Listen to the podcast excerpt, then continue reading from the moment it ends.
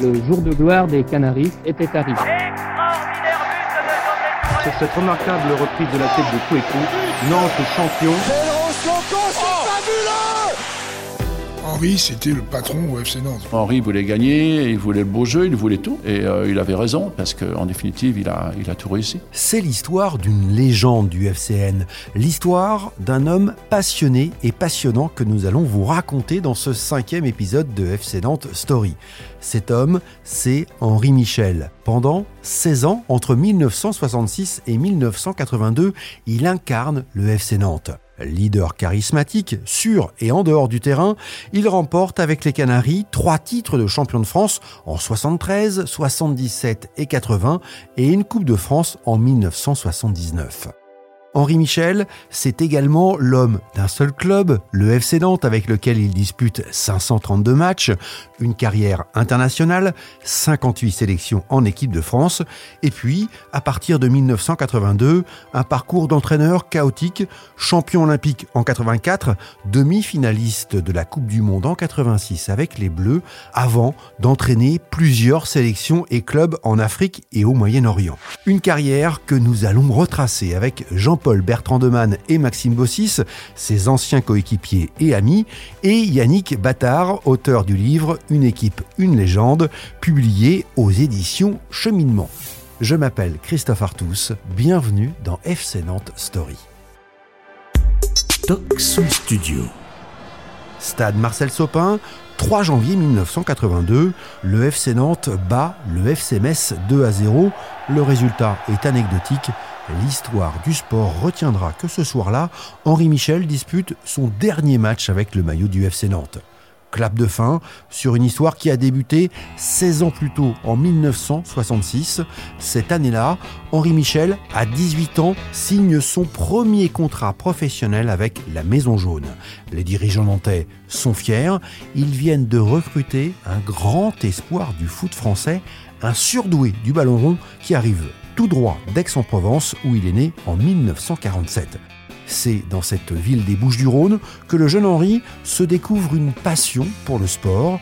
Yannick Battard, pour son livre Une équipe, une légende, a interrogé les copains d'enfance d'Henri Michel. C'était un, un, gars qui était habité par le sport et qui était un athlète euh, exceptionnel. C'est-à-dire que, bon, ils me l'ont maintes fois raconté, mais euh, il prenait une raquette, il était capable de battre des gens classés. Il montait sur un vélo, je crois qu'il s'est arrivé, il a gagné une course. Au foot, dans la cour de récré, euh, il avait 30 gamins à ses trousses, il n'y en a pas un qui était capable de lui piquer le ballon. Il était infatigable et il avait une espèce de génie. Et c'est surtout balle au pied qu'Henri Michel se fait remarquer. Licencié dans les équipes jeunes de l'association sportive Aixoise, il est décrit par ses copains d'enfance comme un vrai phénomène, un gamin largement au-dessus du lot et un brin espiègle. On m'a énuméré plein d'anecdotes là-dessus où il annonçait ses coups. Par exemple, il disait ouais, bah, coup franc, euh, lucarne droite, il la mettait. Et le coup d'après, c'était lucarne gauche, il faisait. Ou des fois, il s'imposait des défis en partant euh, de son camp, en jonglant, et puis en terminant euh, quasiment dans le but avec la balle. Un talent qui, évidemment, est remarqué dans la région.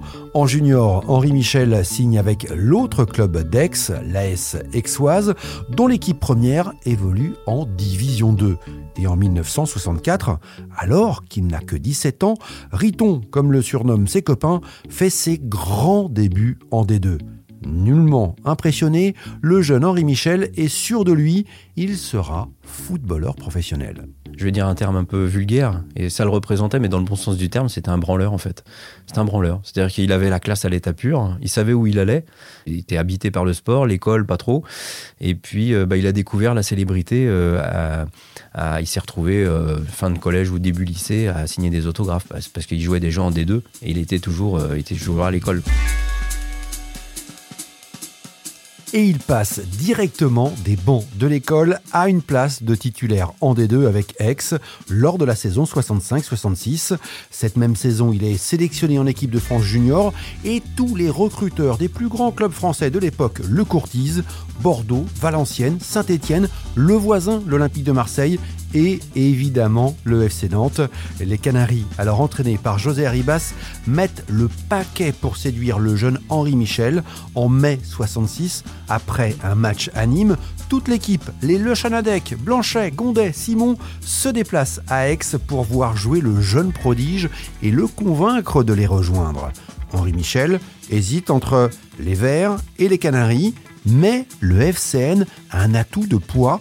Le club vient de remporter son deuxième titre de champion de France. Je pense que ce qui lui a plu aussi au FC Nantes, c'est de voir cet esprit d'équipe en fait, parce que c'est la plupart jouaient déjà ensemble depuis euh, au moins 3-4 ans. Puis bah mine de rien, Nantes était quand même champion de France, donc euh, il rejoignait un collectif bien rodé, avec un super jeu quand même, puis un, entraîneur qui avait le vent en poupe. hein. Donc euh, voilà, je pense que ça fait la diff au bout d'un moment. Et donc, en 1966, Henri Michel signe au FC Nantes, mais la première saison dans la Cité des Ducs est plutôt compliquée. En août 66, il a un accident de voiture en revenant d'un bal dans la région nantaise, bilan fracture de la mâchoire, puis en décembre, il se blesse aux adducteurs. Et quand il est opérationnel, José Arribas le fait jouer à tous les postes, même en défense, ce qui déplaît fortement au jeune Henri, pour qui les postes défensifs doivent être, selon lui, réservés aux joueurs plus âgés. Henri Michel s'accroche et impressionne aux entraînements son coach et ses coéquipiers par ses gestes techniques et son impressionnante frappe de balle. Et lors de la saison suivante, en 67-68, José Arribas en fait un titulaire au milieu de terrain aux côtés de Jean-Claude Ciodo. Il enchaîne les matchs et connaît dès septembre 1967 sa première sélection en équipe de France. Si du côté individuel, tout roule pour le jeune Henri, du côté du FC Nantes, c'est un peu plus difficile. Les Canaries terminent 7e l'exercice 67-68, 10e les deux saisons suivantes en 68-69 et 69-70. 1970 qui voit même le FC Nantes se faire humilier en finale de la Coupe de France par l'AS Saint-Étienne, les Canaries battus 5-0 par les Verts période de vache maigre pour le FCN et le public de Sopin n'est pas tendre avec ses joueurs. Sifflets, colibets et invectives sont monnaie courante à Sopin et un joueur est tout particulièrement la cible des critiques, vous l'avez deviné, il s'agit d'Henri Michel à qui les supporters nantais reprochent de ne pas suffisamment mouiller le maillot. Jean-Paul Bertrand Neumann, qui a rejoint le FC Nantes en 1969, a sa petite idée sur les raisons qui poussaient les supporters nantais à siffler tout spécialement Henri Michel. Henri, c'est, je vais pas dire c'est pas un cabot, mais il était tellement beau à avoir joué. Les gens disaient, euh, ouais, il joue facile, euh, il préfère les gens qui soient besogneux. Euh, Poulidor était plus aimé qu'Anquetil, mais Anquetil, il avait la classe quand même. Et Henri, c'était un peu ça. Et il faut dire qu'Henri Michel, à l'époque, c'est une belle gueule, un playboy même disent certains, avec en plus du talent balle au pied. Bref, Henri, c'est la classe. Mais parfois, l'élégance est aussi confondue avec de la nonchalance. Un tacle, c'est pas très très beau un tacle, mais lui il le faisait tellement d'une façon, c'était un ouvrier quoi. C'était, euh, c'est pareil que quand on voit un grand danseur, un grand danseur, tout ce qu'il fait, on a l'impression qu'il vole, c'est, vachement aérien, c'est facile, mais c'est des, années de travail. Alors bon, c'est vrai dans le foot des fois, il y a des joueurs qui disaient, euh, ouais, de Michel il mouille le maillot, mais de Michel quand il s'entrait, il mettait tout dans la tribune. il va me critiquer s'il entend ça, mais c'est pas grave. Alors, quel type de joueur était vraiment Henri Michel? Ses anciens coéquipiers ne tarissent pas d'éloges, milieu de terrain au volume de jeu incroyable, jeu long très précis, capable de réaliser des transversales de 40 mètres, et l'un des tout premiers joueurs français à conduire le ballon la tête haute. Il y a conduire le ballon et conduire le ballon, quoi. Il y a dribbler et dribbler. Hein. Comme je dis souvent, il y a les, les joueurs de football, c'est ceux qui ont appris à faire des gammes et à jouer au football. Et puis il y a les footballeurs, ceux ça transpire par tous les pores de la peau. Et lui, c'était un footballeur. Et pour les plus jeunes, pour celles et ceux qui n'ont pas eu la chance de voir jouer Henri Michel, j'ai demandé à Jean-Paul Bertrand de Man de nous dire à quel joueur d'aujourd'hui ressemblait l'Exois. Henri, c'est un peu du Neymar, c'est un peu du Verratti, c'est un peu... Euh, c'est un peu beaucoup de choses, mais c'est un très haut niveau parce que Neymar, il peut pas jouer défenseur. Henri, il a joué défenseur. Quand il fallait mettre la semelle, il savait mettre la semelle, il savait défendre. C'était un joueur exceptionnel. Un joueur complet qui suscite l'admiration et qui a des fans, parmi eux un certain Maxime Bossis qui, à la fin des années 60, ne manque aucun match à la télé de l'équipe de France où il suit particulièrement les performances d'Henri Michel, son idole. Ce qui me plaisait chez lui, c'est son élégance, sa facilité technique, et puis également euh, son envie de se, de se défoncer pour les autres, parce que non seulement il était élégant et technique, mais en plus il courait énormément. Et je me souviens d'une d'une génération où les joueurs étaient talentueux dans l'équipe de France, mais pas forcément toujours avec le, le même courage qu'Henri, et donc parfois il compensait, il courait même trop. Et je trouvais qu'il était vraiment euh, un joueur euh, qui aidait les autres avant même de, penser à lui, alors qu'il aurait pu faire l'inverse. Michel dribble un joueur, tire de Michel et but But de Michel Très joli but de Henri Michel, le Nantais. Et avec un tel joueur, le FC Nantes ne tarde pas à retrouver les sommets. Troisième en 70-71, septième la saison suivante, les Canaries remportent en 1973 leur troisième titre de champion de France, le premier pour Henri Michel. Le FCN aurait même pu s'offrir un doublé Coupe Championnat, mais une nouvelle fois, le club échoue en finale de la Coupe de France, cette fois-ci face à l'Olympique lyonnais. Henri Michel, lui, est devenu le chouchou de Sopin et le patron de cette équipe, un vrai guide pour ses partenaires, comme le confirme Max Bossis, qui a rejoint son idole au FC Nantes en 1973. À l'entraînement, ben, il était toujours devant, hein, dans les euh, footings, euh, que ce soit avant les matchs, après les matchs, euh, dans la préparation physique. Il faisait toujours partie des, meilleurs. Et puis sur le terrain, surtout, il avait cette faculté à se dépasser et à, et- et à faire qu'on se dépasse également euh, pour le, le club, pour avoir de bons résultats. Oui, c'était un vrai guide. Il y avait euh, le boss à Nantes, c'était Henri. Le boss qui n'hésite pas à prendre la défense de ses coéquipiers quand ça va mal. Maxime Bossis et Jean-Paul Bertrand de Man se souviennent notamment d'un match face à Lyon. On perdait à la mi-temps. et, hum, Pour une fois, le président, M. Fontenot, a élevé la voix, a commencé à nous engueuler. Ça lui arrivait une fois tous les trois ans. Et le président, donc Fontenot, fait une réflexion technique, un truc comme ça. Et Henri euh, s'est levé et lui a dit bon maintenant ça suffit euh, et donc euh, il s'est tu, tout le monde s'est tu et euh, l'entraîneur également. On baissait la tête, ça, là, les- ça volait haut. Le président Fontenot, hop, il a dit bon d'accord. C'était un leader euh, avec tout ce que ça comporte mais sans en rajouter.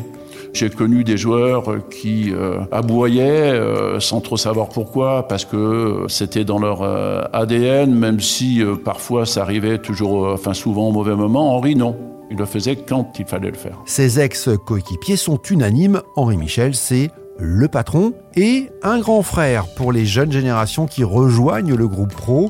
Il accompagne ainsi les Tussaud, Pécou, Baronchelli, Bossis, puis un peu plus tard les José Touré, Bibar et Ayache pour ne citer que. Quand je suis arrivé à 17-18 ans, comme tous les autres jeunes, c'était toujours avec un peu d'appréhension.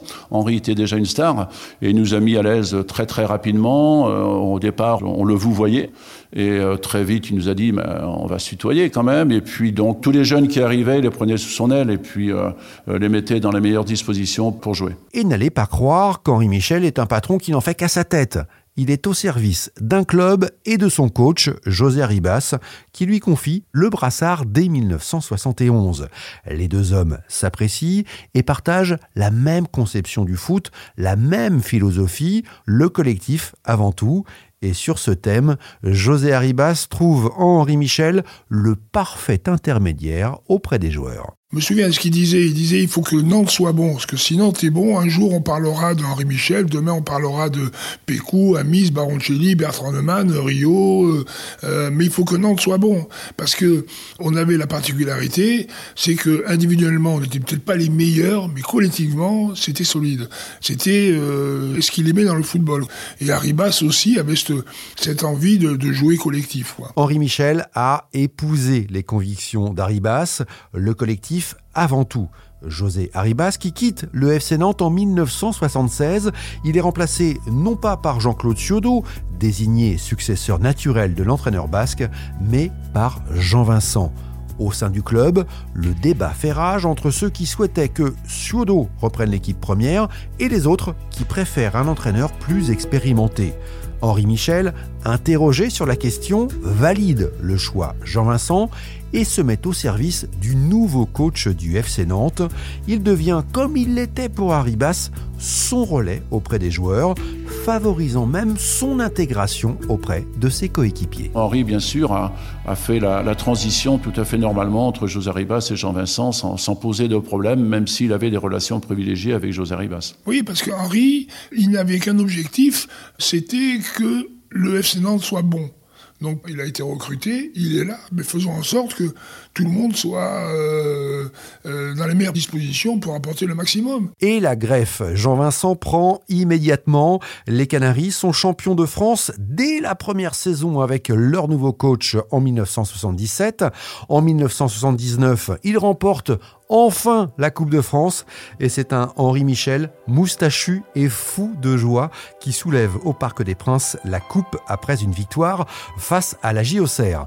En 1980, le FC Nantes se hisse jusqu'en demi-finale de la Coupe des Coupes, battu par les Espagnols de Valence. Pour se consoler, le club empoche en fin de saison un nouveau titre de champion de France. C'est le troisième titre de champion pour Henri Michel, qui depuis l'automne 1978 a reculé d'un cran sur le terrain. Il joue désormais libéraux. Changement de poste, mais pas de club. Il reste fidèle au FC Nantes malgré les sollicitations. Alors, quelles sont les raisons de cette fidélité au FCN C'est au menu de la deuxième partie de ce FC Nantes Story consacré à Henri Michel. On reviendra aussi sur le sens de la fête très développé du capitaine nantais, sur ses années à la tête de l'équipe de France et sur le manque de reconnaissance dont il a certainement souffert à la fin de sa vie ce programme vous a plu, je compte sur vous pour le recommander à vos proches et à la terre entière. Et bien sûr, pour ne pas manquer les prochains épisodes, abonnez-vous à ce podcast sur votre plateforme d'écoute préférée. Merci de votre écoute et à bientôt.